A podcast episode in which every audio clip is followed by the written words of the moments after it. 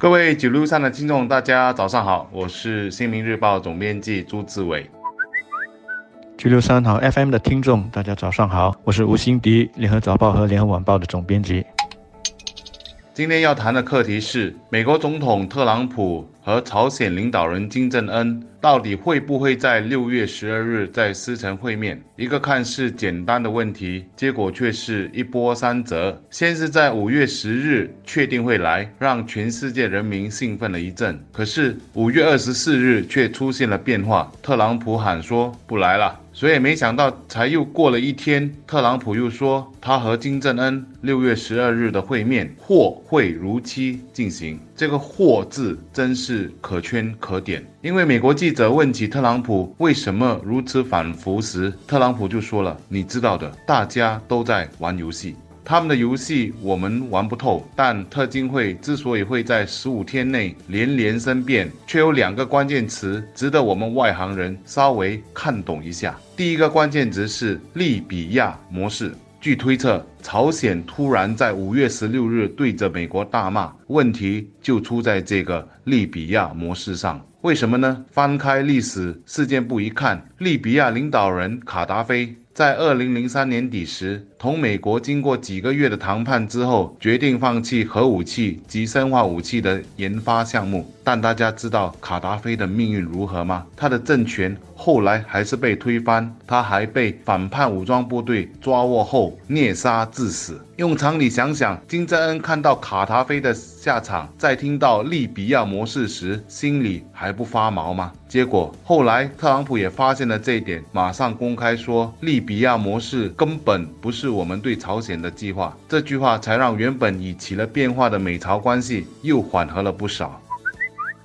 志伟刚才跟大家解释了特金会的一个关键词是利比亚模式。如果大家觉得很深奥，那我就用一个比较通俗的说法来解释。所谓的利比亚模式，就是要像当年的利比亚那样，先完全放弃和终止你的核计划，才能够来跟美国谈判。这就好像要金正恩在峰会之前先脱光衣服，只剩下底裤，特朗普才会见他。但金正恩看到美国当年是怎么对待利比亚的首领，哪里会就这么样的答应呢？所以他要的是渐进式的、逐步的放弃他的核计划。也就是说，你如果要我脱光衣服，可以，但我是一件一件的脱，我先脱一件，你也脱一件，到最后我们坦诚相对。金正恩要美国脱的是什么呢？也就是他的条件是什么呢？这就包括要美国保证他本人和他的政权的安全，还有帮助朝鲜发展他的经济，也当然包括美国停止在韩国驻兵等等。老实说，要消除双方在这方面的歧见并不容易，特别是美国的一些鹰派的官员态度是很强硬的，所以特朗普才会在新加坡时间星期六的深夜发推特向全世界说，美国政府内部在朝核问题上是没有分裂的，大家的立场是一致的。这简直就是此地无银三百两吧！当然，我自己的判断是，特朗普本人是很想有特勤会的，这对他自己获得和平奖和自己下一次的总统选举都有莫大的帮助。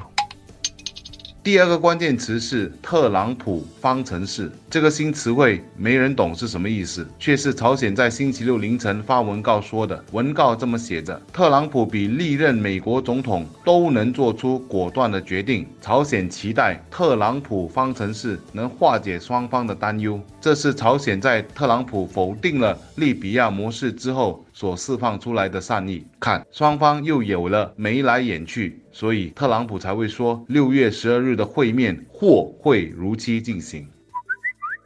如果你追这个特金会连续剧没有追得很紧，那我现在告诉你最新的剧情发展。首先，特朗普在新加坡时间星期天一早在白宫说，在与朝鲜举行峰会方面，我们做得非常好，进展也很顺利。因此，我们六月十二号在新加坡举行峰会的计划没有改变。韩国的通讯社也引述朝鲜的媒体称，金正恩对特金会的举行展现出了坚定的意志。还有，韩国总统文在寅星期天上午也通过青瓦台向媒体汇报他星期六跟金正恩会谈的内容，他就提到说，希望韩朝携手能够。实现半岛的和平与稳定，为此一定要成功的举办美朝首脑会谈。另外呢，今天早上大家在听广播的时候，美国的先遣部队应该是已经到达，或者是快要到达新加坡了。他们主要就是要为特金会来做准备。所以说，这个连续剧真的是高潮迭起，究竟会怎么发展，我们只好耐心的看下去。